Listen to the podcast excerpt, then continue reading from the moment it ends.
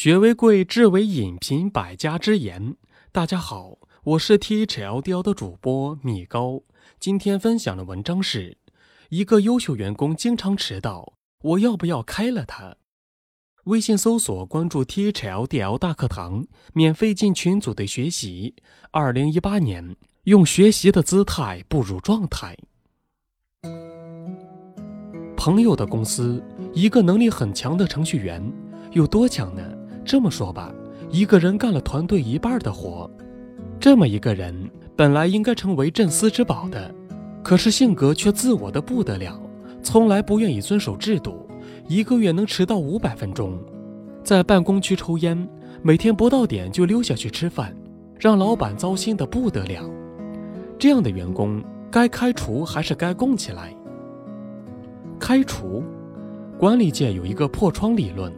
来源于二十世纪八十年代的纽约地铁，不但管理很乱，也是全市犯罪率最高的地方，打架、谋杀，各种肮脏行为层出不穷，导致很多人不敢坐地铁。到八十年代末，乘客数降到历史最低。该理论认为，如果一个窗户破了却没有被修理，自然就会有人认为这里没有人管理，从而也去打破更多的窗。接着就有人乱丢垃圾、偷东西、抢劫，然后爱好良好秩序的人开始撤离，留下的都是对生活绝望的人，犯罪率不断上升，整个街区越来越糟糕。所以要整理纽约地铁乱象，一定要从乱涂乱画、逃票这些虽小但人人都能看得到的事入手，创造一个有人管的环境。虽然大部分的迟到都不会对企业造成明显的损失，但迟到却是所有人都能看得到的。这就和破窗一样，会激发员工去效仿，甚至违反更严重的企业制度，最终给企业造成损失。所有的人都看得到的违规、秩序混乱、失去控制，这三种东西是依次出现的，这也是一般企业惩罚迟到的原理。原谅他，迟到毫无疑问是企业中最容易出现的违规现象，但我们切实的企业管理中，对迟到的惩罚有时并不能起到真正的效果。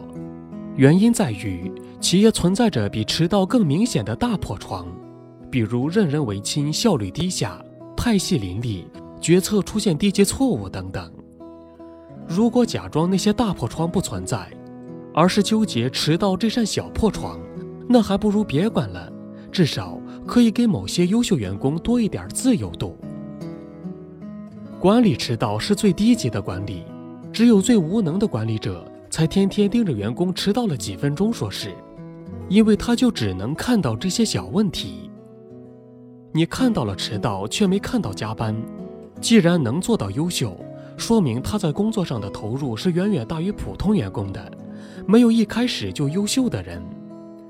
可能他在吃饭的时候、下班的路上，都是在想着怎么解决问题，怎么把工作做得更好。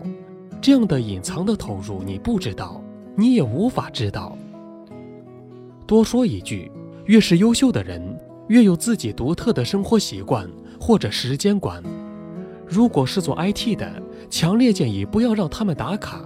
写代码是一件很需要感觉的事情。如果被各种限制，程序员写代码的效率会变得很低。程序员可能愿意写代码写到半夜，但是你再要求他早起打卡，这就太不合理了。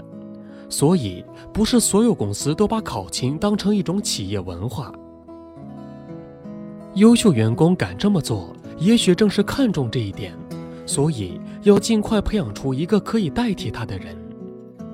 所以说。关于优秀员工迟到这件事，还得根据公司的情况来考量。如果是销售部门，只看业绩不看考勤；如果是技术部门，只看成果不看考勤。特别是现在很多高科技岗位，那些写软件的，没必要让他们打卡，只看他们写的软件靠不靠谱。如果是行政部门，看有没有大的负面影响，没有的话，又是老员工。就允许了吧。如果是生产部门产生了消极影响，警告三次，不改就可以辞退了。如果是员工真的很远，由于客观原因造成的，可以考虑让其弹性一点儿，比如晚一小时上班，晚一小时下班。